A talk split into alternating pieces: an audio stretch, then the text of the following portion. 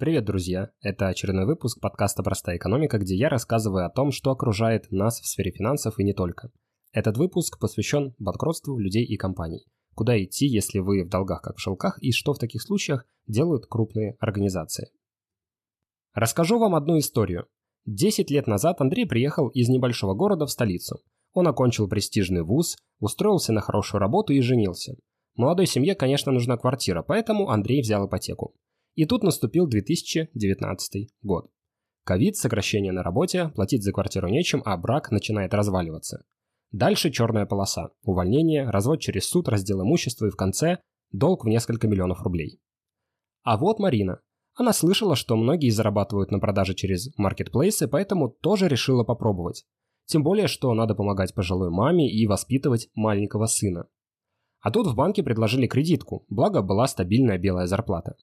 Первые годы Марина платила исправно, но постепенно дела в торговле шли все хуже, а проценты, казалось, начали капать с удвоенной силой. Через год убыточный бизнес пришлось закрыть, но долги по кредиту никуда не делись. Что Андрей, что Марина будто попали в замкнутый круг, выйти из которого можно только через банкротство. Теперь представьте, что такие ситуации ежегодно происходят с десятками тысяч людей и тысячами компаний по всей стране. Как говорится, от сумы до от тюрьмы не зарекайся. Поэтому следующие 10 минут не только помогут вам сэкономить десятки тысяч рублей, но и подскажут, как можно на этом заработать. Итак, давайте разбираться. Многие думают, что банкротство – это конец. Но во все времена люди по тем или иным причинам оказывались на мели. И тогда начиналась борьба. Должник хотел по максимуму сохранить свое имущество, а кредиторы получить обратно свои деньги. Если не урегулировать эту борьбу, то дело может дойти даже до кровопролития, а это никому не нужно. После таких прецедентов никто не захочет брать кредиты, а тем более их давать. Экономика сильно откатится назад. Показательно, что сегодня долговая нагрузка домохозяйств, то есть нас с вами, только увеличивается.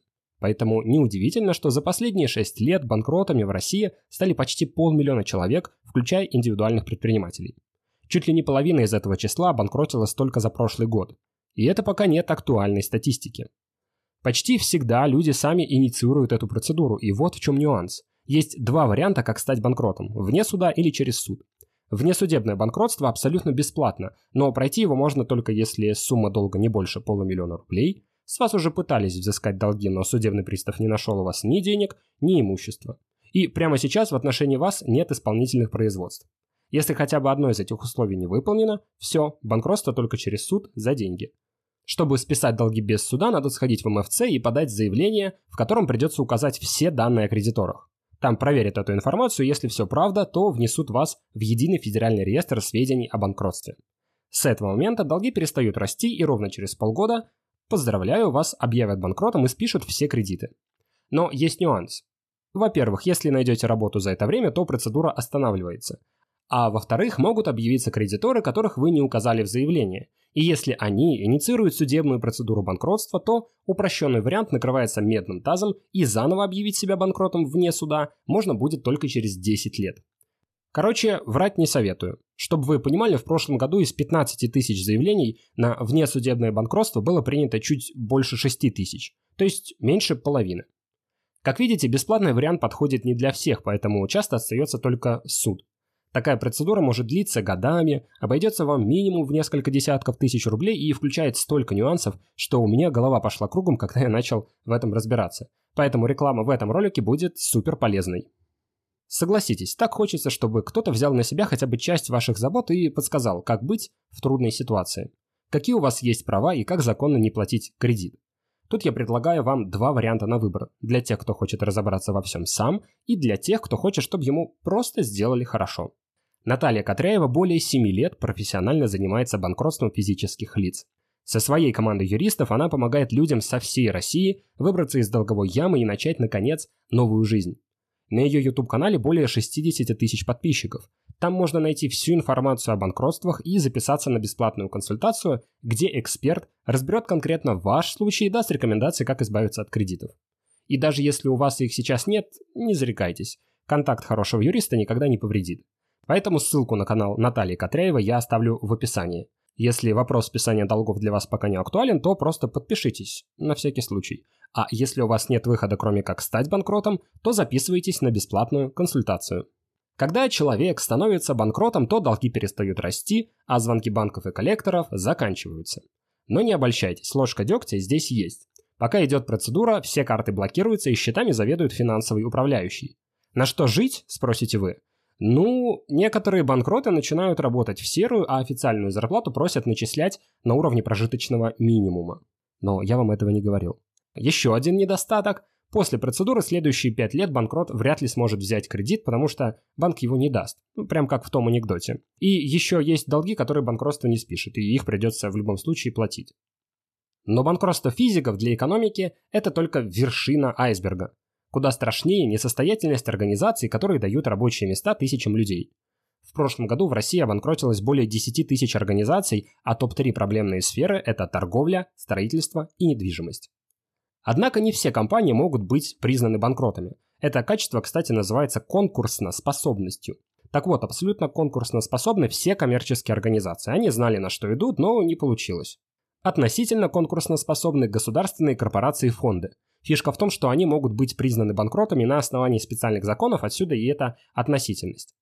Некоторые юрлицы и вовсе не могут обанкротиться. Это казенные учреждения, политические партии и религиозные организации. Но не могут быть признаны банкротами государственные предприятия, которые не имеют своей собственности. За них, если что, заступится государство. С политическими партиями ситуация похожая. Они создаются не для торговли, а для конкуренции за власть. Религиозная организация – это вообще отдельная история. Представьте невероятную ситуацию, что одна из таких организаций становится банкротом. Ну кто, скажите, будет покупать на торгах ее имущество, которое носит в основном культовый характер и, по сути, никому кроме нее самой и не нужно? Стоп, а что за торги? О, это отдельная сфера, где люди зарабатывают деньги. Смотрите, когда компания попадает в тот же замкнутый круг, что и Андрей с Мариной, она может начать банкротиться. Для этого арбитражный суд должен объявить о возбуждении дела. И если для обычных людей банкротство в суде процесс долгий и трудозатратный, то представьте, что происходит с организациями, у которых огромные обороты и куча контрагентов. А там начинается копание в отчетности, кто кому должен, что у компании есть и каковы шансы выплыть. На этом этапе назначается временный управляющий, который должен объективно разобраться во всех этих вопросах и максимально помочь как должнику, так и кредитору. Ну, то есть э, ситуация похожая на банкротство физиков. Некоторые управляющие помогают так усердно, что сами присаживаются отдохнуть на пару лет. Если в результате наблюдения становится ясно, что компанию не спасти, то суд признает должника банкротом и начинаются те самые торги, на которых распродается имущество. Вырученные деньги идут на погашение долга, после чего организацию закрывают окончательно. Торги проходят онлайн в виде аукционов, и иногда цены там падают в разы. Поэтому есть бизнесмены, которые занимаются куплей-продажей такого имущества. И если вы видели рекламу «заработай 200 тысяч, уделяя этому 3 часа в день» или «купи квартиру за полцены», то, вероятно, это про такой бизнес. Но не ведитесь, хорошее имущество обычно продается по рыночным ценам, а за самородками придется погоняться, так что пассивным доходом это уж точно не назовешь. Поймите, что банкротство любой крупной компании – это камень, от которого долгое время идут волны. Когда в 2008 году внезапно обанкротился американский банк Lehman Brothers, тысячи людей оказались выброшены на улицу, а международные инвесторы стали уходить в более консервативный доллар, обрушив индексы развивающихся стран. История российских банкротств тоже насчитывает не один десяток крупных компаний. Про самые интересные из них я недавно рассказывал в своем телеграме, ссылка на пост есть в описании, почитайте. Вообще, чтобы не оказаться в долговой яме, нужно уметь разумно подходить к своим тратам и знать основу финансовой грамотности. У меня на канале есть отдельный плейлист на эту тему. Спасибо за просмотр и отдельный респект подписчикам на Бусти за то, что поддерживаете мое творчество. Увидимся в новом видео.